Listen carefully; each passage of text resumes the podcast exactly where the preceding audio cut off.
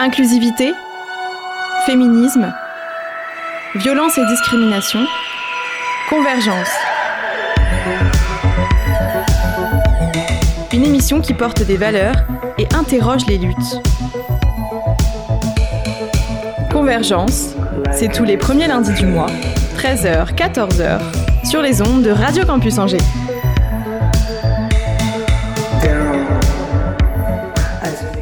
En interdisant la danse, certaines religions ou régimes politiques ont visé, et visent toujours, à restreindre des libertés fondamentales.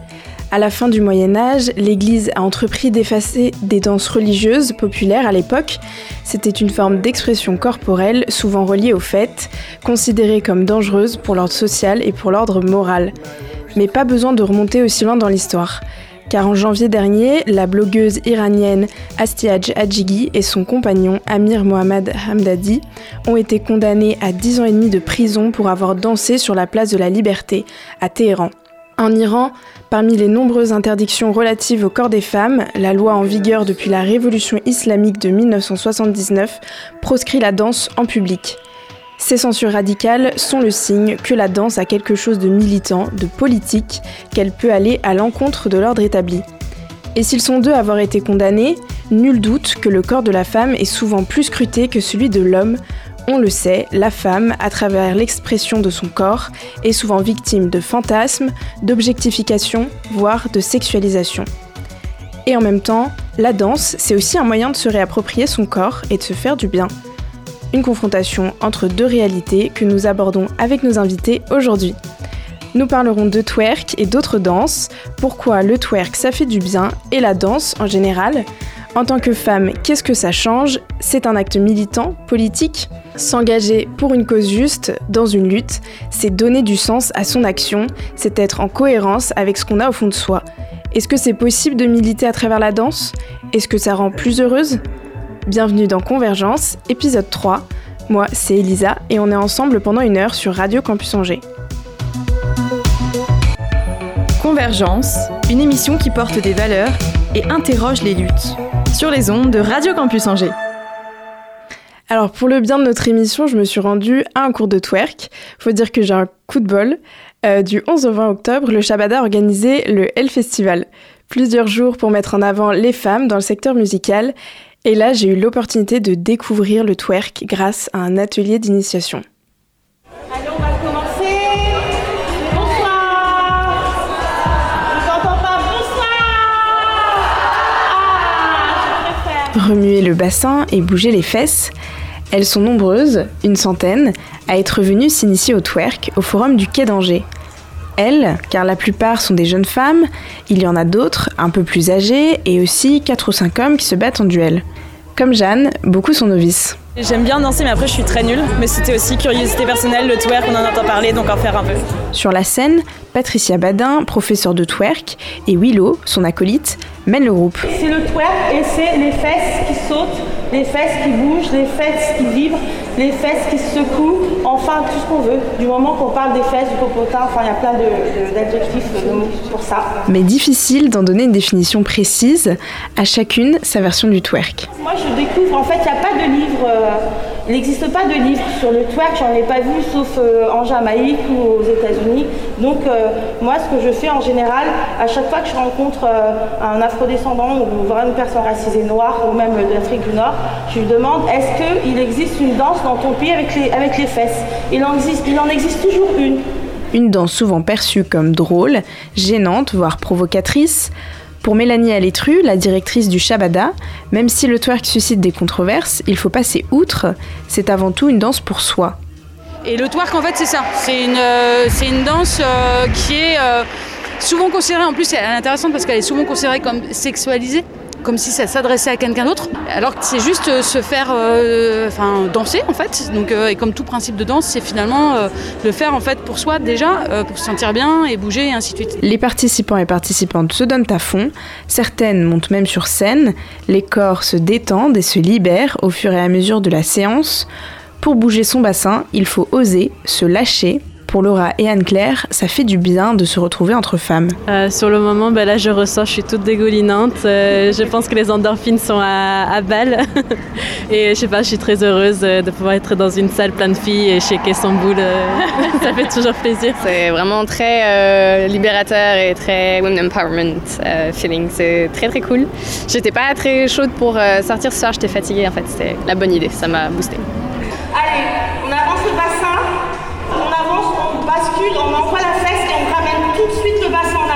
D'accord Voyez bien que ici c'est mobile. Ici, ça campe, ça décampe, ça campe, ça décampe. Ok Ça brûle les cuisses au début. Ah. Ah. Nous, on a du mal. Pour ces ateliers, la théorie est tout aussi importante que la pratique l'occasion pour les participantes de se lâcher, mais aussi de briser les tabous et les a priori sur le twerk. C'est presque un cours de militantisme. On milite pour le bien-être et l'émancipation de la femme, mais aussi pour la reconnaissance des origines africaines du twerk. Et en même temps, on remet l'église au milieu du village. Le twerk n'est pas une danse vulgaire et elle n'est pas forcément sexuelle ni provocante.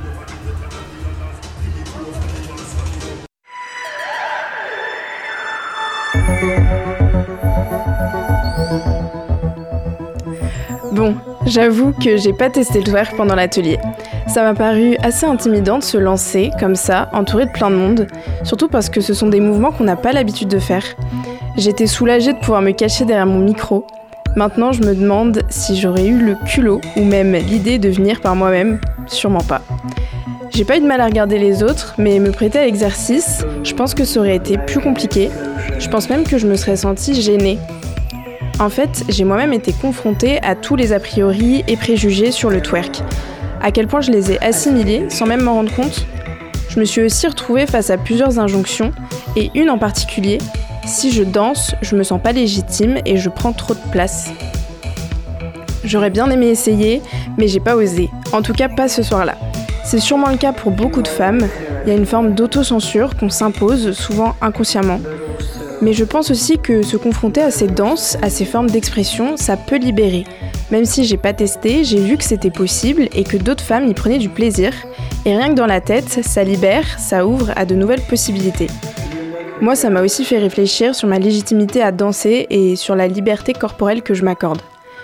Tout ça, tous ces sujets, j'ai aussi eu l'opportunité de les aborder avec Patricia Badin en studio. Convergence, une émission qui porte des valeurs et interroge les luttes. Sur les ondes de Radio Campus Angers. Aujourd'hui, nous recevons Patricia Badin et deux de ses élèves, Willow et Mathilde, dans le studio de Radio Campus Angers. Patricia, vous êtes professeure de twerk à Paris, fondatrice de l'association Béatitude et membre du collectif Twerk Alert Crew. Vous êtes à Angers pendant deux jours à l'occasion du Hell Festival. Alors, quels sont les effets thérapeutiques du twerk? Permet-il de se sentir mieux dans sa peau et dans son corps? Avec nous pour y répondre, Patricia Badin. Bonjour. Bonjour. Et bonjour à toutes et à tous. Bonjour. Bonjour. Sur les réseaux sociaux de votre association Béatitude, vous incitez vos abonnés à changer de regard, on suppose que c'est sur le twerk, oublier la chorégraphie sexuelle qui objectifie la femme qui danse et vous présentez votre cours comme un espace où les femmes se sentent en confiance pour pouvoir se lâcher librement et s'aimer. Ces notions, amour-propre, acceptation de son corps, liberté, sont très importantes pour vous. Est-ce que c'est pour ça que vous avez commencé à twerker, pour mieux vous sentir dans votre corps, pour vous lâcher? Donc, euh, coucou, bonjour à tout le monde.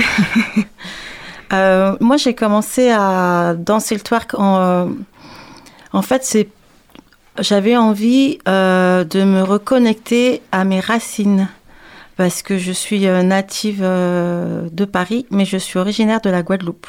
Et par la danse, en fait, surtout par le twerk, j'ai pu me reconnecter à mon histoire d'afrodescendante, descendante d'esclaves, et à la fois à ma à, mon corps, à mon esprit. Euh, voilà, j'ai fait, le, lien avec le corps et mon esprit en, en dansant le twerk.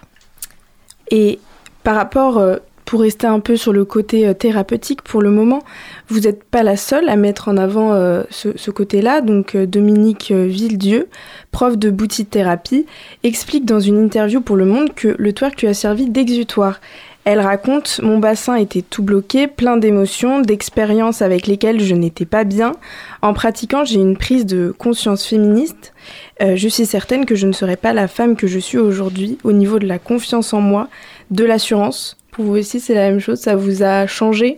Euh, En fait, on n'a pas du tout le même parcours. Euh, parce que Dominique de Villedieu, elle est afrodescendante. Mm. Oui. Et donc, du coup euh, on a chacun, c'est-à-dire euh, en fonction de notre histoire, on a chacun euh, notre perception avec nos corps. C'est très personnel donc. C'est très personnel, c'est-à-dire que euh, ensuite oui bien sûr euh, ça a intensifié, c'est-à-dire ma confiance en moi, euh, tout simplement parce que j'ai décidé de donner des cours et puis de surtout de danser en performance sur scène et d'en faire un, un, parti pris sur tout mon côté créatif en tant qu'artiste. Mais oui ça se comprend que à en dansant le twerk on comme on se connecte à comment dire, à son énergie, à son potentiel euh, euh, personnel, tantrique, mm. et que euh, cette énergie qu'on dégage, puisque c'est l'énergie tantrique, elle est puissante, donc on se révèle, on se découvre, on se voit autrement, on ose des choses qu'on n'osait pas faire avant, voilà. Donc les sensations quand on que vous les avez un peu décrites déjà, et après une, une séance, qu'est-ce que ça fait? Comment on se sent? Euh, Mon association s'appelle Béatitude. Donc, euh, après une séance, on se sent en béatitude. En tout cas, personnellement, euh, moi, je, je, le ressens. Et je le vois aussi autour de moi. À vous, les filles. bah, je dirais qu'après une séance de twerk, on se sent toujours bien, ça c'est sûr. Moi, je sais que j'ai jamais pris de cours de twerk, mais en tout cas, j'ai toujours euh, dansé le twerk euh, en soirée ou avec mes amis. Et c'est vrai que c'était vraiment le moment d'évacuer, en fait. Juste de penser à autre chose, de, de respirer, de, de, bouger son corps, en fait. La danse, ça libère. Et c'est fort. On pense pas à tout ce qu'il y a autour, en fait. On se lâche complètement. Mais je pense que ça fait partie. Enfin, énormément de danse ont cette, euh, cette fonction un peu méditative en fait presque, de fait de se détacher de, de son quotidien. Après, pour faire un ajout, pour le coup, moi j'ai appris à danser ça et j'ai donc je suis pas afro-descendante et j'ai dansé, j'ai fait d'autres danses euh, beaucoup plus euh, normées et beaucoup plus, euh, enfin le twerk aussi c'est normé, mais en tout cas il y a quelque chose de beaucoup moins libérateur dans le corps, dans ce que j'ai pratiqué par par le passé. Et là il y a vraiment quelque chose de qui est dans la libération c'est mécanique en fait presque. Et donc euh, en fin de séance, euh, moi, souvent j'ai des fous rires où, je, où ça m'arrivait de pleurer ou d'avoir euh, justement une connexion de fou, une idée de fou. un truc qui vraiment c'est lâché et c'est et c'est la première pratique c'est la première danse en fait que je fais où justement j'ai pas à réfléchir à, à quoi je ressemble en tant que femme mais où je connecte vraiment en tant que être on parle beaucoup aussi de lâcher prise euh, parce que danser euh, avec ses fesses, euh, c'est pas c'est pas quelque chose auquel toutes les femmes pensent automatiquement. Je vais danser avec mes fesses et tout le focus va se faire sur cette partie-là. Donc déjà, il faut lâcher prise sur son corps, c'est-à-dire, bah, toutes les femmes, on a un souci avec nos corps. Et donc, euh, du coup, il faut se dire, OK, je pense pas à mon corps, je pense pas à dire ça, mes fesses sont trop grosses, mes fesses sont trop petites, mes seins sont machin. Je dois pas penser à ça, juste c'est pour moi. Et euh, là, à ce moment-là, j'ai une heure et demie, et pendant une heure et demie, je la prends pour moi. Je vais apprendre une danse où je vais pratiquer une danse qui va me faire du bien. Et on oublie aussi peut-être l'image qu'on renvoie aux autres. C'est ça. Vous dites euh, euh, cellulite, graisse, forme. Dans le twerk, les, les, défauts des magazines sont nos atouts. Que tu sois petite, grande, plate, grosse, tu es la bienvenue. Donc le twerk, c'est pour toutes les tailles, c'est pour tout le monde, c'est inclusif en fait. C'est pour tout le monde. Au-delà de la libération du corps, il y a aussi euh, l'engagement à certaines valeurs prônées par le twerk qui peut être vécu comme une forme de thérapie. Est-ce que pour vous, twerker, c'est politique? On en a peut-être déjà un peu abordé le sujet avant. C'est un acte militant ou alors est-ce qu'on pense pas du tout à ça sur le moment? On est forcément, en tout cas, on est forcément, euh, euh, on y pense. On pense forcément au, au twerk politique parce que c'est une prise de position. Euh, comment dire, c'est une prise position, de position par rapport déjà euh, à la perception du corps de la femme euh, dans la société. Et en fait, le corps de la femme n'est pas libre. Donc, c'est déjà, donc c'est féministe, militant, anti- anticolonial et anticapitaliste. Ça fait beaucoup. Ça fait déjà pas mal de choses. Oui. Euh, juste si on parle du corps de la femme. Voilà. Que à partir du moment où, euh, comment dire, le twerk euh, n'est pas représenté par des personnes euh, dont c'est la culture, c'est-à-dire que on préfère euh, mettre euh, des personnes euh, qui sont, comment dire, plus commerciales. Euh, on va dire, euh, par exemple, on, on met moi, moi c'est un vrai exemple, hein, où on peut mettre euh, une femme peut-être euh, forte, une femme grosse, ben qui fait le twerk, ben là tout d'un coup l'image elle va être floutée, elle va être euh, effacée. Et ce qui est vendeur aujourd'hui, c'est quand même, ben, en Occident, c'est la femme blanche, fine. Hein, faut pas qu'elle ait des défauts, hein, parce que voilà, euh, qu'il soit fine, euh, peut-être blonde aux yeux bleus ou brune et sexy. Et euh, ça, c'est vendeur. Et donc, c'est un attrait du capitalisme dans lequel on vit, un capitalisme qui est patriarcal et qui est homophobe et misogyne, je le dis. En fait, ça, tu peux faire le test très simplement. Tu vas, tu vas sur Instagram, euh, tu tapes twerk, les comptes que tu vois, les comptes qui vont ressortir, donc qui ne sont pas Shadowban, par exemple, c'est que des comptes de femmes blanches euh, minces. euh, avec euh, des filtres dans tous les sens. Et dans ce sens-là, je pense que c'est Willow qui l'a dit à un moment, pratiquer cette danse-là, c'est aussi une manière en fait de faire du soin à soi. De, et ça, c'est profondément, euh, c'est profondément anticapitaliste puisque ça commence euh, par là en fait d'agir. Non, et aussi penser, euh, penser des questions décoloniales, c'est aussi penser des questions anticapitalistes. La traite des Noirs, euh, c'était pour un but euh, capitaliste. Le capitalisme a commencé à cette époque-là, il y a 500 ans. Donc, du coup, ben, qui dit la traite négrière dit capitalisme. Voilà. Et cette danse, elle est, c'est une danse de résilience, de résistance des, des afrodescendants. Euh, pour les membres de diaspora africaine, notamment aux États-Unis, lorsque le twerk a émergé dans les années 1990, il a aussi permis de se retrouver, de se rassembler pour résister à différentes formes d'oppression. C'est encore le cas aujourd'hui parce qu'il est important de rappeler que le twerk est l'héritage de danses traditionnelles, notamment le mapuka et parmi d'autres. hein.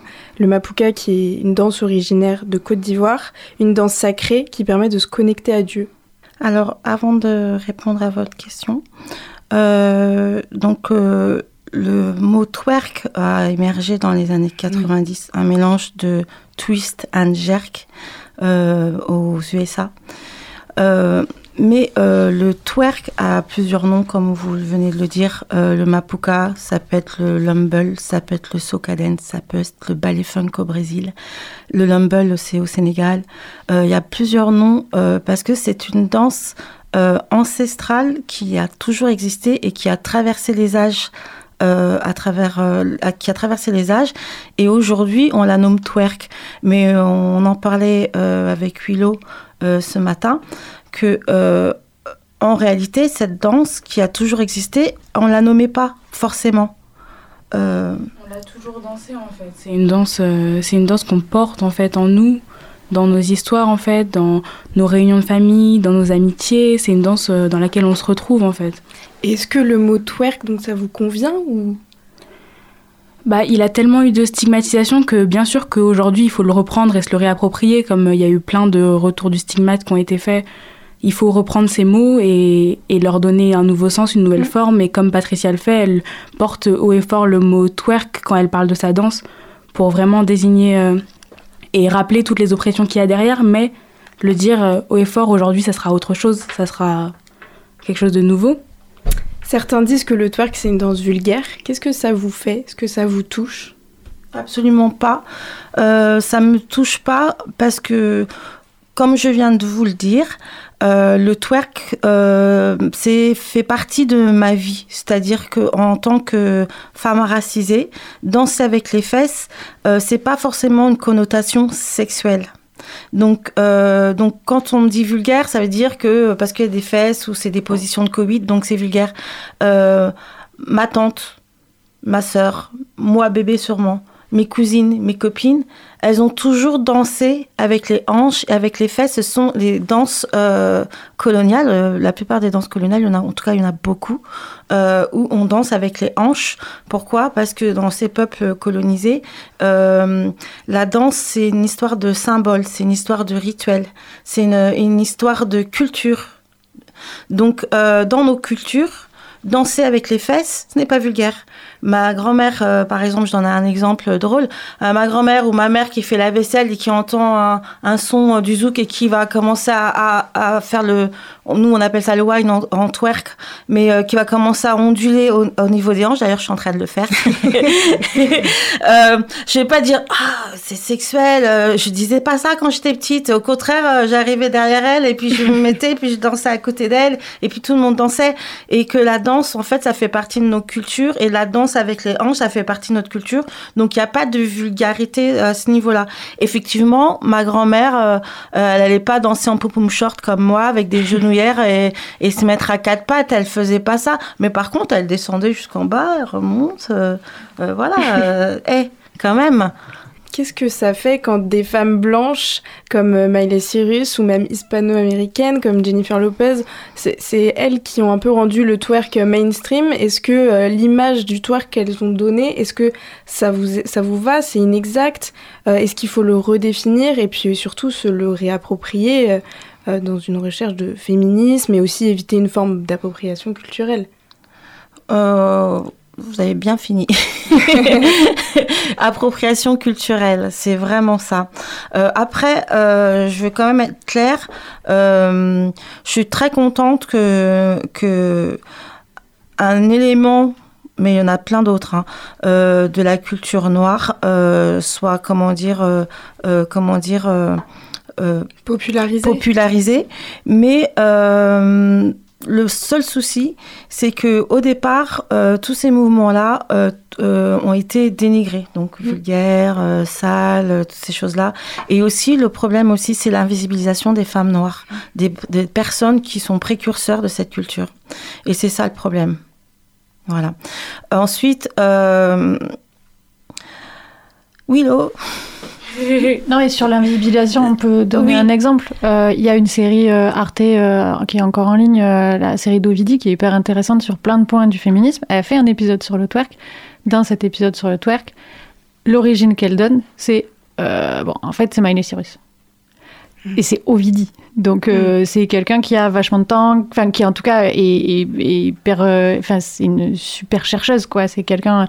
Donc il y a, y a, quand même vraiment ce truc-là que, enfin, Patricia disait que c'était justement aussi une pratique anticapitaliste. Ben là, voilà, le capitalisme fait feu de tout bois et euh, il préfère quand c'est une femme blanche euh, et euh, qui est passée euh, par la moulinette de Disney mmh. plutôt que quand c'est Cardi B, quoi. Voilà. voilà. On le voit dans les réseaux. moi, je le vois vraiment aussi dans le réseau, étant donné que voilà, je suis une femme bien noire, je suis pas claire. Et donc, du coup, je vois que euh, souvent on, m'invisibilise ou sinon on, je, on, peux pas, euh, comment dire, euh, poster mes vidéos parce que, en fait, j'ai pas le, le corps qu'il faut j'ai pas la couleur qu'il faut, j'ai pas le corps qu'il faut. Donc du coup, euh, euh, on va euh, privilégier des, des personnes euh, qui sont blanches et euh, qui vont représenter, raconter encore une fois l'histoire, une histoire qui n'est pas la leur, une histoire et c'est toujours comme ça. Et c'est c'est un vrai souci. Et donc comment vous faites en tant que danseuse, en tant que prof, mais surtout en tant que, que femme noire pour vous réapproprier le, le twerk En fait, c'est. Je me le réapproprie pas parce que je le vis vraiment. Donc la mmh. seule manière de, de, de c'est ce que je fais aujourd'hui, c'est de donner des cours. Euh, de performer, de, euh, que tout l'art, mon art en tout cas, tout ce que j'ai envie d'exprimer tourne autour du twerk, euh, parce que du coup il y a un travail de recherche, Euh, c'était à l'origine, c'était pour ça. Euh, Il y a un travail, il y a un travail de recherche et à la fois, ben j'explique euh, à toutes les femmes, c'est-à-dire moi à mes cours, il y a plus de personnes blanches que de personnes noires, mais toutes les personnes qui viennent à mon cours, elles connaissent l'histoire. Mm. Du moment qu'on on redonne, euh, euh, on redonne le, le crédit aux personnes euh, dont c'est la culture, il n'y a aucun problème. Si on se l'approprie et qu'on garde juste le côté euh, mainstream, c'est-à-dire sexuel, on enlève tout le côté spirituel, toute la culture, euh, ben, c'est là où ça pose un problème. Euh, je disais ce matin que, par exemple, dans les cultures noires, on a des rites et des, des, des cultures secrètes qu'on retransmet pas qu'on se retransmet entre nous, mais je vais pas pouvoir le retransmettre à mes cours. Mais par contre, comme c'est dans mon corps, quand je le danse, je le retransmets d'une certaine manière. Et c'est important parce que le twerk, dès qu'on lui enlève sa notion spirituelle, dès qu'on lui enlève sa notion euh, identitaire, euh, ça pose un problème. Et c'est plus du twerk, c'est du coup une danse sexuelle et vulgaire. Mais je ne suis pas contre hein, la danse sexuelle, hein, faut pas non plus. c'est bien aussi la danse sexuelle. Dans une enquête menée par euh, Paula Arendasova, professeure de twerk à Prague, les pratiquants parlent d'un sentiment donc, de confiance, se sentent dynamiques et bien dans leur peau, et de l'autre côté, la population générale ressent plutôt de la gêne, de la honte, même bah, vis-à-vis du twerk, du, du mépris. Euh, donc ce, ce regard-là sur le twerk, il est important qu'il change, mais en fait, euh, la meilleure manière euh, pour que les personnes changent d'avis, c'est juste d'essayer en fait. Tant qu'on n'a pas essayé, on ne comprend pas. Voilà. Tant qu'on n'a pas euh, euh, fait traverser, euh, ressenti l'énergie, les vibrations dans tout le corps, on ne peut pas le comprendre. Et puis il y a des personnes qui ne le feront pas parce que ça ne leur parle pas, c'est leur droit. Et il y a des personnes, comment dire, elles le feront jamais parce que il faut justement dépasser le regard euh, que les autres euh, euh, ont sur nous et le regard qu'on a aussi nous-mêmes sur sur nous-mêmes. Voilà. Donc, il faut quand même dépasser des barrières. Moi, j'ai des élèves parfois qui mettent des années avant de venir me voir et avant de venir à mon cours. Et elles me disent Ah, mais ça fait deux ans que je veux venir, mais là, je l'ai fait. Je fais bravo, ouais, bravo. Et puis, on est toutes là à lui dire Ah, viens. Et on, est, on est en vraiment en sororité parce que on sait nous qui faisons du twerk, c'est-à-dire euh, euh, on sait le, le, le pas qu'il faut passer. C'est, c'est à l'origine c'est une danse, euh, comme, euh, une danse ancestrale et on parle de rituel de passage pour les femmes. Donc de la même manière, euh, le jour où c'est pas ta culture et que tu décides de danser le twerk, c'est comme un rite de passage ton premier jour, un rite de passage pour toi-même en tant que femme. Merci beaucoup Patricia, Willow, Mathilde d'avoir répondu à nos questions sur le twerk. Avec plaisir. Avec plaisir, merci, à toi. Grosse annonce, Patricia Badin n'est pas juste danseuse, elle chante aussi. Quand on l'a rencontrée, elle nous a parlé de son projet musical. Elle nous a même filé plein de QR codes pour aller écouter son nouveau titre. Alors tout de suite, on écoute Boutique Coquin sur Radio Campus Angers. Back it up, back, back, back it up. Back it up, back, back, back it up. Back it up, back, back, back it up. Back it up, back, back, back it up.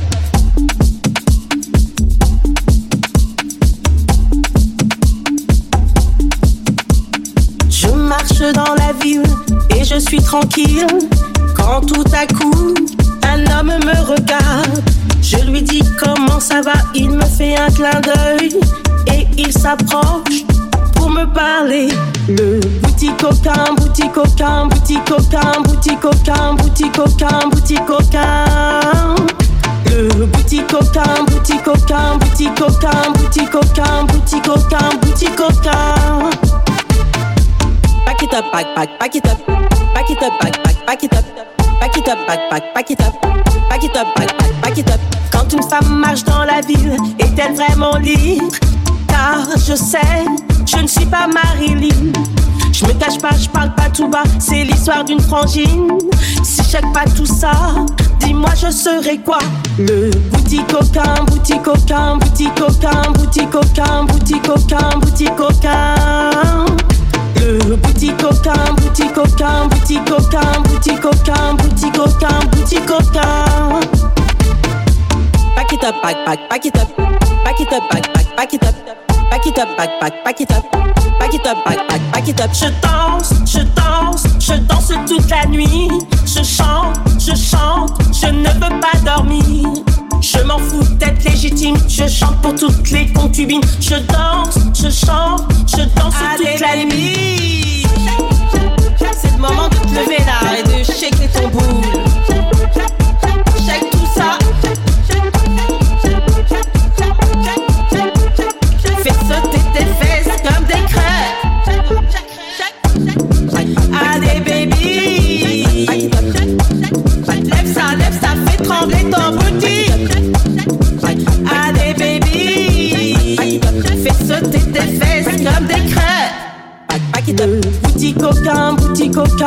Coquin, boutique coquin, boutique coquin, boutique coquin, boutique coquin.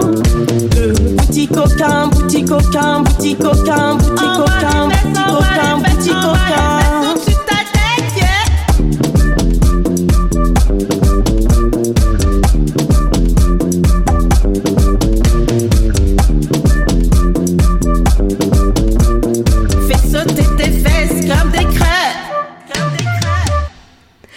La suite de cet épisode, on a voulu voir si le côté militant qu'on retrouve dans le twerk existait aussi ailleurs, dans d'autres danses. Nos invités nous donnent des éléments de réponse et nous parlent de leur vision personnelle, parfois intime, de la pratique de la danse. On parle de danse contemporaine, de hoop dance, de représentation du corps de la femme et de normes corporelles. Vous êtes toujours dans Convergence sur Radio Campus Angers. Convergence, une émission qui porte des valeurs et interroge les luttes. Sur les ondes de Radio Campus Angers. Dans notre société, les corps sont soumis à de nombreuses injonctions. Il faut qu'ils soient jeunes, minces, blancs pour être acceptés. Il faut se mouvoir et se comporter d'une certaine manière, s'imposer, avoir confiance en soi, mais ne pas prendre trop de place. Lorsqu'on est une femme, c'est d'autant plus compliqué. Pour tenter de se libérer de ces normes et pour s'émanciper, plusieurs voies, dont la danse. Est-ce que danser permet de se libérer de ces normes corporelles? Et si oui, est-ce que c'est le cas pour toutes les danses? Est-ce que se mouvoir, c'est reprendre le pouvoir? Avec nous pour en parler, Adèle Turby, élève au Centre national de danse contemporaine à Angers, et Jeanne Rosier, de l'association La Mangouste électrique qui pratique et enseigne le hoop dance, une danse avec des cerceaux. Bonjour. Bonjour. J'aimerais pour commencer qu'on parle un peu de danse-thérapie. Je ne sais pas si vous connaissez la danse-thérapie, c'est voir la danse comme un remède, un moyen d'aller mieux. Le simple fait de danser produit des endorphines, l'hormone du bonheur, mais jusqu'ici c'est à peu près pareil que pour le sport. En fait, en dansant, on exprime des émotions qui peuvent être difficiles à oraliser, on encourage l'expression émotionnelle à travers le mouvement, ce qui peut aider à libérer les émotions refoulées et donc réduire le stress. Jeanne, est-ce que ça se rapproche un peu de ta démarche de danseuse et de prof? Oui, je pense qu'avec la hoop dance, donc qui est la danse avec le, le hula hoop, avec le cerceau, on peut vraiment avoir euh, cet aspect-là euh, dans le fait de euh, d'exprimer des émotions qu'on peut ressentir. La danse qu'on va qu'on va avoir, les mouvements qu'on va faire ne vont pas être les mêmes en fonction des émotions. Si on est dans une émotion de colère, si on est dans une émotion plutôt triste ou mélancolique ou encore joyeuse, euh, les mouvements vont être différents, le rythme va être euh, va être différent et du coup ça permet vraiment à la fois de se défouler et aussi, je pense, euh, d'accepter l'émotion telle qu'elle est là. L'émotion, si on la ressent, elle est juste. Et du coup, le fait de l'extérioriser, voilà, en passant un quart d'heure à danser avec avec son cerceau, ça permet, pour moi en tout cas, de de juste accepter l'émotion telle qu'elle est à ce moment-là et de de ne pas rester bloqué avec elle si jamais elle est négative. Donc dans la hoop dance, est-ce qu'on suit des chorégraphies ou on se laisse guider euh, par euh, nos émotions, euh, comme tu disais? Eh bien les deux. En fait, la hoop dance, à la fois on peut apprendre des, tricks, on appelle ça, des, mouvements. Et on on peut créer des chorégraphies, voilà, en respectant le rythme de la musique, etc. Mais on peut aussi, à l'inverse, vraiment être dans le lâcher prise et dans l'improvisation, parce qu'il n'y a pas de mauvaise manière de faire dans la hoop dance. Si par exemple j'ai envie de faire un mouvement et que euh, je le rate, entre guillemets, je peux toujours récupérer mon cerceau et enchaîner sur quelque chose d'autre. Et du coup, ça permet vraiment de euh, poser le cerveau, je trouve, pour rester dans le, dans le moment présent, le corps, qu'est-ce qu'il fait, comment il bouge, de quoi il a envie et euh, de pouvoir être euh, voilà dans ce qu'on appelle le flow, qui peut être une sorte euh, d'état de transe ou de lâcher prise dans lequel on va pas vraiment réfléchir pour faire quelque chose de vraiment rodé, propre entre guillemets, mais plus pour voilà laisser faire ce qui ce qui vient. Et Adèle, est-ce que tu as un peu cette vision-là de la danse aussi ou pas du tout? Oui, tout à fait. je suis dans une école de danse contemporaine, mais la danse, pour moi, elle, elle rentre beaucoup en jeu dans la sphère intime aussi. Euh, j'ai tenu un challenge par exemple euh, que je me suis fixé à moi-même de faire une vidéo de danse par jour que je postais euh, sur Instagram et, donc non seulement ça m'a aidé à avoir une régularité mais aussi à du coup voir plus profondément tous les jours ce qu'il en ressortait et de quelle manière en fait j'utilisais la danse pour gérer les émotions du coup du jour de la journée etc et, euh, et oui, en fait, je danse beaucoup, euh, que ce soit chez moi, dans mon salon, euh, pour moi-même. voilà. Et est-ce qu'il y a aussi une part de militantisme dans la pratique, le fait de le poster sur les réseaux ça, ça veut dire quoi? Et bah, je me suis rendu compte quand même que je rendais du coup la danse contemporaine un peu plus accessible et que je me censurais pas à cause de mes amis qui n'en font pas forcément, qui connaissent pas forcément le milieu, qui pourraient dire c'est une manière de bouger vraiment très bizarre. En fait, quand on sent que la personne elle est à fond et qu'elle aime ce qu'on fait, on n'a rien à dire dessus. Et même euh, que ce soit pour, euh, par exemple, euh, quand tu postes des vidéos plus, on va dire, orientées vers de la danse afro, parce que je suis pas une danseuse de danse afro, ben, j'ai réussi à m'assumer et, et pas m'excuser par rapport à ça, parce que finalement c'est vraiment une technique. Ça m'a pris du temps à l'acquérir. Et en fait, euh, s'il y en a qui ont des choses à dire, bah, je les invite à essayer. Et est-ce qu'on milite aussi quand on fait du hula hoop? Oui, je pense. Et, hum, déjà parce que souvent le hula hoop, comme ça prend de la place, on le pratique à l'extérieur. En tout cas, mon expérience personnelle, c'est que vraiment, euh, j'ai euh, débuté et pratiqué la hoop dance depuis plusieurs années dans les parcs, dans les rues, sur les parkings, sous euh, les, toits d'immeubles, voilà, dès que dès qu'il y a de l'espace en fait. Et, du coup, forcément, ça vient dire que je, bouge mon corps dans l'espace public, potentiellement exposé au regard des passants et des passantes. Et du coup, je pense que c'est vraiment une manière de venir aussi se réapproprier l'espace public, qui n'est plus euh, qu'un espace de passage ou un espace euh, d'attente si voilà on, est là pour, pour un transport par exemple, mais aussi euh, un endroit où j'ai le droit et je suis légitime à bouger mon corps et, et, à, faire des mouvements voilà adaptés à mes émotions, qui peuvent être sensuels et qui peuvent être étonnants peut-être pour un regard extérieur, mais en tout cas j'ai le droit de faire ça là aussi. Et donc je pense qu'il y a un, aspect militant, c'est pas forcément revendicatif, mais euh, en tout cas ça permet, je trouve, euh, notamment en tant que, femme, de euh, reprendre une place dans l'espace public de façon safe. Oui, c'est ce que j'allais dire. C'est vrai que quand on est une femme en particulier, la danse, c'est d'autant plus un, vecteur d'émancipation quand on sait que nos corps sont scrutés constamment et censurés par des normes. Est-ce que, comme on disait dans l'intro, se mouvoir, c'est reprendre le pouvoir? Je pense que ça dépend vraiment des circonstances, des lieux dans lesquels on se trouve aussi. Je suis réunionnaise, donc je viens de la Réunion. Et, euh, et c'est vrai que là-bas, la danse est bien plus présente que ce soit dans les soirées ou bien même socialement, etc. Donc ça dépend vachement des codes aussi. Mais euh, c'est vrai qu'ici, en métropole en tout cas, je pense que il y a hum, une ambiance à tâter, on va dire. dans, dans certains endroits.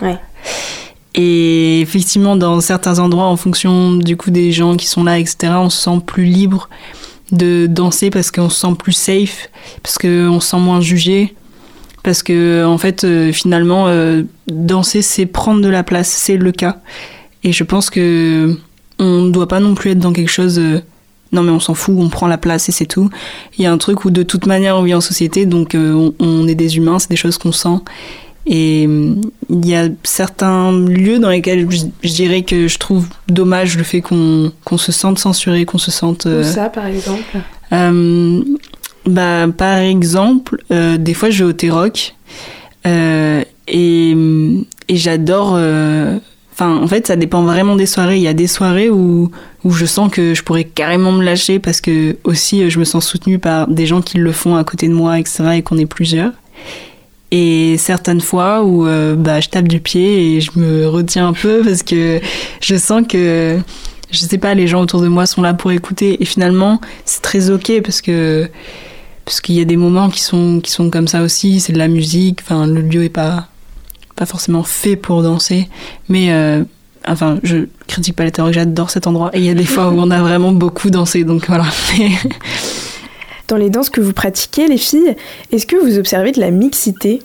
Oui, je pense sur la hoop dance, on peut peut-être rebondir sur le fait que genre c'est très connoté euh, pratique et féminine justement, euh, en tout cas en France, alors que dans les pays anglo-saxons, c'est vraiment euh, tout le monde en fait, peu importe l'âge, le genre, la, morphologie, etc. Et que sur les réseaux sociaux, quand on suit des comptes notamment voilà des États-Unis ou d'Australie, etc., on peut voir beaucoup plus de de types de personnes différentes, on va dire. Ouais, je pense que mon regard il est un peu biaisé. Parce que, parce que moi, mon conservatoire, du coup, je l'ai fait à La Réunion, là où il y a une mixité euh, sociale bien plus importante. Moi, je pense que ça dépend vraiment aussi de la danse et aussi de l'institution dans laquelle tu fais partie. Je pense qu'en contemporain, euh, ça devient. Enfin, c'est l'une des danses, en tout cas, où. Euh, où il y a de plus en plus de chorégraphes qui font attention à qui ils, embauchent et faire attention à ce que ce soit pas toujours les mêmes types de personnes. Euh, et Ada, je rappelle que tu es danseuse au CNDC et que l'année dernière, tu es partie au Brésil en voyage d'études. Euh, dans les danses que vous avez pratiquées là-bas, qu'est-ce qui change de la danse contemporaine? Est-ce que, par exemple, dans l'afro, l'afro-brésilienne, la salsa, euh, qu'est-ce qui change en fait? C'est très social c'est très social et euh, c'est très présent. Euh, surtout euh, la samba en fait, parce que du coup on a fait pas mal des bars, etc. Et c'est que de la musique live, live, pardon. Et du coup, ouais, il y a vraiment un, truc où, par exemple, j'ai un ami qui a dansé avec une dame un peu plus âgée. Moi, j'ai dansé avec un homme plus âgé aussi. Il y a beaucoup, enfin, il y a vraiment une notion de, partage. Et je pense qui est vachement liée, du coup, à euh, une culture commune, quoi. Est-ce qu'on se sent plus libre dans certaines danses que dans d'autres? Peut-être euh, par rapport euh, à la danse contemporaine. Je sais pas si Jeanne, tu as déjà pratiqué d'autres danses avant le hoop dance? J'ai pratiqué un peu la danse africaine et un peu la salsa, mais dans des, dans des cours voilà, hebdomadaires, sans prendre énormément le temps de danser chez moi. Donc J'aurais du mal à dire. Pour moi, la dance, c'était vraiment juste euh, la découverte, ma découverte euh, pour pouvoir euh, danser dans ma vie. Je pense que pour d'autres gens, ça va peut-être être, d'autres types de danse, mais en tout cas, clairement, pour moi, la dance, ça a ramené de la liberté du mouvement voilà, dans ma vie. D'ailleurs, comment tu as découvert la hoop dance Parce que c'est super original, je me demande. Eh bien, euh, c'était il y a six ans, je crois. Je suis allée à une convention de jonglage parce que voilà, je fais aussi un peu des bolas, des massieux, etc. Donc c'est un regroupement de jongleurs et jongleuses. Et euh, j'ai rencontré une personne qui faisait de la hoop dance et qui m'a montré euh, quelques mouvements de base. Et en fait, j'ai passé l'après-midi à essayer. Il y avait un petit côté addictif d'essayer de faire plus de tours à la taille, telle, telle figure avec le pied, etc. Et euh, donc c'est comme ça que j'ai découvert. Et en fait tout de suite j'ai accroché. Donc j'ai commencé à j'en ai acheté un et j'ai commencé à aller euh, au parc près de chez moi mettre de la musique et juste euh, tester des trucs quoi. Est-ce que tout le monde peut pratiquer la hoop dance, Jeanne? Je pense que la hoop dance c'est une pratique qui peut vraiment être accessible à tous et toutes peu importe la morphologie et le, fait d'avoir un, bagage dans la danse déjà avant ou pas, etc. Par contre, je vois bien qu'il y a euh, des stéréotypes, euh, dire, des clichés qui circulent, ou euh, quand euh, je vais dire aux gens que je pratique la hoop dance, beaucoup vont me dire, par exemple, vont, me questionner sur le fait que je propose des cours, est-ce que, je propose des cours aux enfants ou aux adultes Est-ce que c'est que, pour les femmes Est-ce qu'il faut être souple, etc.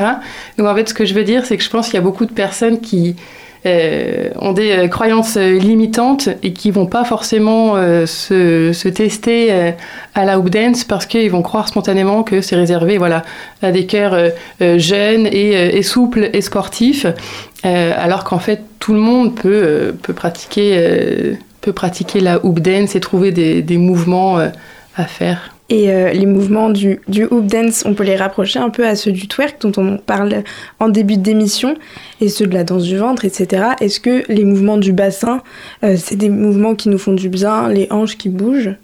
Je pense que oui, parce que euh, c'est le centre du corps, et on peut des fois avoir un peu le bassin, le bassin verrouillé, etc. Et le fait de pratiquer la hoop dance, notamment donc le fait de tous les mouvements où le cerceau tourne autour du corps, donc la taille, mais en fait on peut le faire tourner depuis les chevilles jusqu'au bout du nez. Il y a un côté où à la fois ça, ça peut venir euh, masser, le fait que le mouvement, enfin que le cerceau passe et repasse. Et puis il y a aussi le fait de reprendre, euh, comment dire, possession ou conscience de euh, comment bouge le corps, comment sont connectées les différentes parties du corps, etc. Plutôt connu au cinéma, est-ce que ça existe aussi le male gaze dans la danse? Vous savez, le male gaze, ça veut dire regard masculin en anglais. C'est une notion qui a été théorisée par la réalisatrice et militante féministe Laura Mulvey. Le male gaze désigne la manière dont le regard masculin s'approprie le corps féminin, en général à travers la caméra. Et là, dans la danse, ça donne quoi? Jeanne? Dans la hoop dance, j'ai pas l'impression que ça le soit tant que ça. C'est vraiment, euh, je pense qu'il y a vraiment une histoire d'empouvoirment dans le fait de pratiquer la hoop dance. Et, euh, et, du coup, soit ça va être pratiqué par tout le monde, soit s'il euh, y a des, des, artistes de hoop dance qui font des choses sexy, cabaret, etc. Ben, en fait, ça va être revendiqué. Et du coup, du coup, il n'y a plus d'histoire de male gaze, je pense, mais juste une histoire de, voilà, c'est un choix qui est fait à un moment et c'est revendiqué, c'est une prise de pouvoir. Moi, je pense que je me suis vachement détachée de ça. Parce que du coup, euh, je me rends bien compte par rapport à euh, comment, par exemple, ça peut se passer à La Réunion, etc., que c'est vachement lié à la culture. C'est vachement lié à, à ouais, la culture du corps, finalement. Je me sens beaucoup moins touchée maintenant, mais je peux comprendre qu'en France, ce soit le cas. Je peux comprendre, et même sur les réseaux, on le voit, etc., enfin, par rapport à aussi ce qui fait des vues bah, c'est souvent du coup euh, des filles qui savent très bien danser, qui ont une très bonne technique dans euh, bah, les danses du bassin. Et on voit qu'il y a quand même euh, dans les commentaires ou où, bah, en fait aussi on, on, peut se retrouver à en parler avec des garçons autour, etc., où c'est vu différemment en fait. Et en fait, je pense que c'est vraiment une manière de voir les choses. Les, choses, c'est un prisme, c'est c'est aussi commandé par plein d'autres choses autour. Mais je dirais, euh, moi je dirais aux filles, euh, si ça te fait du bien de danser ça, en fait, euh, faut, ouais, faut bien avoir conscience que c'est, c'est pas un regard mondial en fait là-dessus. C'est pas, c'est pas parce que tu fais ça que tu es ça. En fait, c'est régi par plein d'autres choses. finalement, fais ce que tu kiffes et voilà. Et la danse, ça peut aussi être une pratique spirituelle. Depuis très longtemps, les danses ont souvent été intégrées à des rituels, des célébrations, des cérémonies sacrées, religieuses. C'est le cas pour les chamans, les derviches tourneurs. Il y a aussi la danse de la pluie qui existe dans plusieurs cultures. Est-ce que pour vous, danser, c'est une forme de rituel, c'est sacré? Oui, oui, oui, oui. Bah, du coup, je repars, enfin, je reviens sur le fait, euh, sur ce challenge que je, que je m'étais euh, donné de faire une vidéo par jour. Et en fait, même si je l'ai fait, c'est aussi parce que je me rendais compte que ça revenait vraiment euh, souvent dans mon quotidien. De, après les cours, après 8 heures de danse dans une école, finalement, des fois, je me sens pas danser dans une école. Parce qu'on nous demande de faire des choses, on a des, comptes à rendre, etc. Et je me retrouve chez moi. Et du coup, c'est là où je prends ce moment où je me sens vraiment danser, où je mets de la musique qui me fait kiffer, etc. Et, et oui, oui, carrément. Et en vrai, je pense que il y a aussi un truc avec euh, euh, les danses, on va dire, du bassin. Euh, généralement, on les danse pas en silence. Mm. Et il y a aussi, je pense, toute la musique qui va avec, derrière, hyper solaire, hyper rythmée, qui, qui entraîne le cœur aussi avec, quoi. Et ouais, on en parlait aussi un peu au début d'interview. On peut se retrouver des fois dans un état méditatif, parfois même de transe. Est-ce que ça vous est déjà arrivé, ce genre d'expérience? Oui. oui aussi. Oui, oui. Ben oui, ben je dirais que euh, ça rejoint un peu la question de ce que tu appelles est-ce que la danse est sacrée? Il y a des moments où je vais faire du hoop vraiment juste pour euh, rigoler 5 minutes, euh, pour me défouler, où je veux pas du tout être connectée, on va dire. Voilà. Et il y a des moments où, euh, souvent dans un état émotionnel un peu particulier, en fonction de la musique aussi, la musique va vraiment être centrale dans est-ce que j'ai envie de, de, danser ou pas. Euh, et il y a des moments où vraiment je, je, vais danser tout le long d'une chanson et je vais vraiment avoir l'impression de me réveiller à la fin de la chanson en mode genre waouh, ok, il y a cinq minutes qui sont passées et juste je ressens euh, des picotements dans mon corps, euh, voilà, de, de bien-être, mais euh, sans avoir trop conscience de ce que j'ai fait euh, pendant ce temps, pendant ce temps-là en fait. Et ouais, c'est quelque chose qui est assez agréable et que je, je, peux avoir tendance à retourner chercher aussi en fait cette sensation-là. Elle est c'est rare qu'on l'ait dans la vie autrement en fait des fois ce, lâcher prise total où euh, juste on est en connexion euh, avec soi-même en fait. Puis il euh, y a aussi du coup enfin moi en tout cas ça passe beaucoup par l'improvisation. Et je pense que les moments de trance les plus intenses que j'ai pu vivre dans la danse c'est sur scène. Il y a ce truc où du coup le temps il il se réduit au présent et quand on sort de scène finalement euh, même si on a fait une pièce de 20 minutes on a vraiment l'impression d'avoir euh, respiré euh, 30 secondes quoi. Et et ouais je pense que ça passe vraiment par l'improvisation où du coup le cerveau il déconnecte parce qu'on se sent faire quelque chose et les choix qu'on prend on doit les prendre sur le moment. Et du coup euh, ça je pense qu'il y a un vrai rapport avec le l'espace du, du temps dans ce moment là qui est hyper réduit quoi et on revient vraiment à quelque chose de hyper basique central Merci beaucoup d'avoir été en sujet avec nous, Adèle et Jeanne. Euh, C'est déjà fini. Merci d'avoir répondu à nos questions. Merci. Merci. On écoute tout de suite Cherise, artiste néo-soul et jazz londonienne, avec un extrait de son titre Loyal, sorti en 2021. Afrodescendante de grands-parents jamaïcains, elle assure qu'elle s'inspire beaucoup de sa culture et de son héritage. Dans une interview, elle dit que le processus d'écriture a été un remède à une grande partie du traumatisme collectif vécu par le redéclenchement des tensions raciales et des traumatismes l'été 2020, suite à l'assassinat de George Floyd par la police aux États-Unis. Voici Loyal de Cherise. Yes, my outlook on life is much healthier. But I'm still in love with you. We were we have done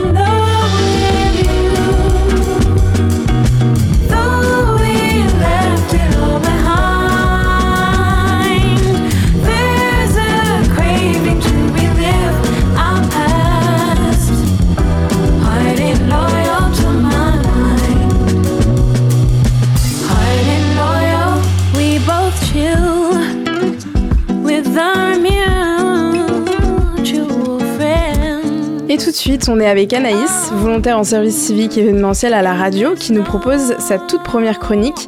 Salut Anaïs Salut Elisa Pour ta chronique Anaïs, on reste sur les questions d'émancipation du corps par la danse, mais toi tu nous parles plutôt de ces questions-là à travers le prisme de la danse classique, où l'émancipation du corps des femmes est entravée par de nombreuses injonctions, notamment les injonctions sur la morphologie, la couleur de peau, etc., qui sont encore plus contraignantes que dans d'autres types de danse. Pour aborder le sujet, tu vas commencer par nous parler d'un coup de gueule d'une ballerine. On va revenir ensemble sur ce qu'il s'est passé le mois dernier pour Misty Copeland. La première danseuse étoile noire de l'American Ballet Theatre a fait parler d'elle. Explique-nous, qu'est-ce qui s'est passé?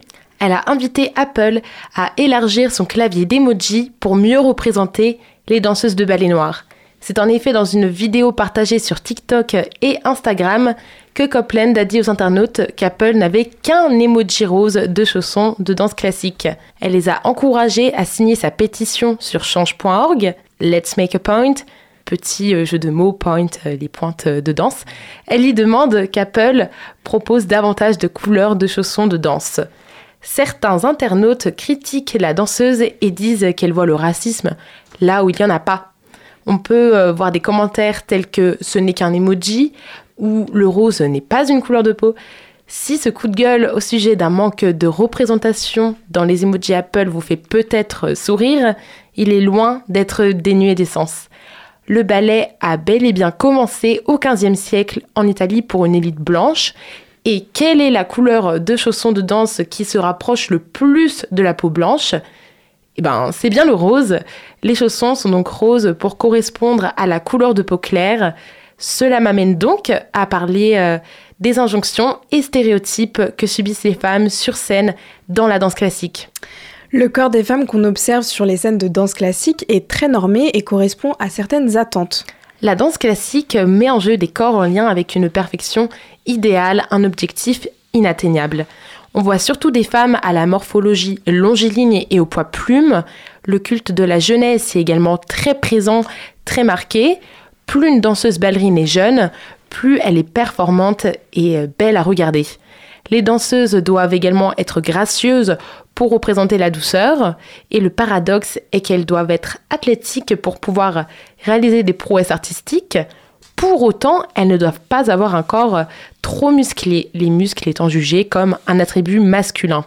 Il n'y a pas à tourner euh, autour du pot, on retrouve encore très peu de danseuses, euh, racisées euh, sur les scènes artistiques. Il faudra attendre 2015 pour voir la première femme danseuse étoile noire euh, aux États-Unis. Le manque de diversité à l'Opéra Garnier est également incontestable. Il n'existe pas de modèle semblable auquel s'identifier en France. Être blanche est malheureusement une norme toujours bien ancrée dans le ballet classique, comme le dénonce justement la danseuse américaine Misty Copeland. Parle-nous un peu des injonctions qui pèsent sur le corps des femmes. On va évidemment retrouver la question de la performance. La performance attendue n'est pas la même selon le genre.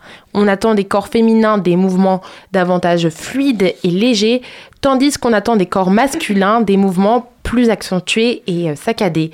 Mais si certaines danseuses peuvent décider de renoncer à ces injonctions, au final, en renonçant à ces injonctions, elles en répondent à d'autres. Elles vont euh, ressentir l'injonction de se positionner, de danser de façon politique, de renoncer aux stéréotypes de genre et aux stigmas de la danse. Voilà donc tous les types d'injonctions auxquelles les danseuses se confrontent. Elles doivent parfois se censurer, ne pas produire de mouvements qui pourraient être jugés trop féminins par peur de renforcer les dictates de la danse classique. Par conséquent, elles ne sont pas totalement libres.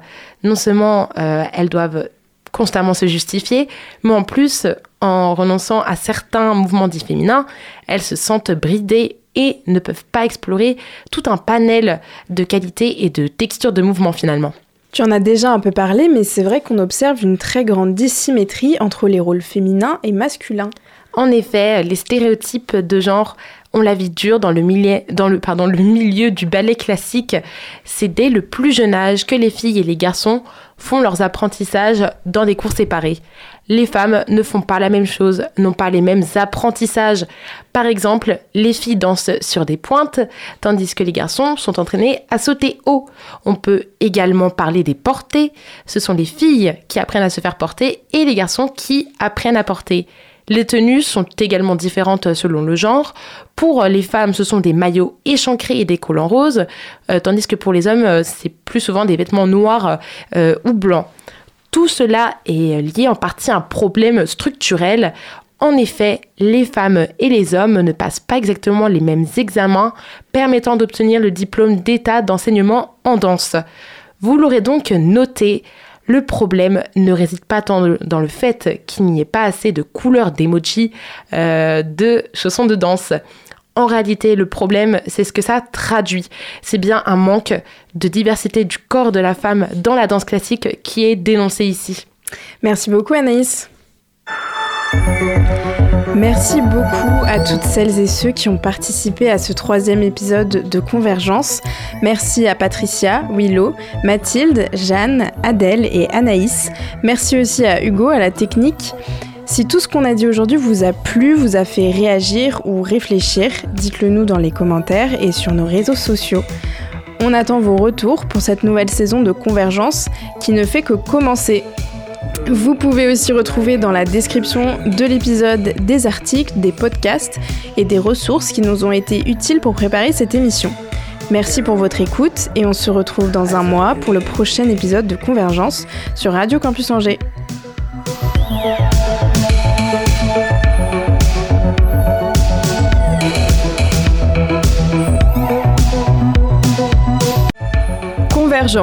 Une émission à retrouver en replay sur le www.radiocampusangers.com et sur toutes les plateformes de podcast.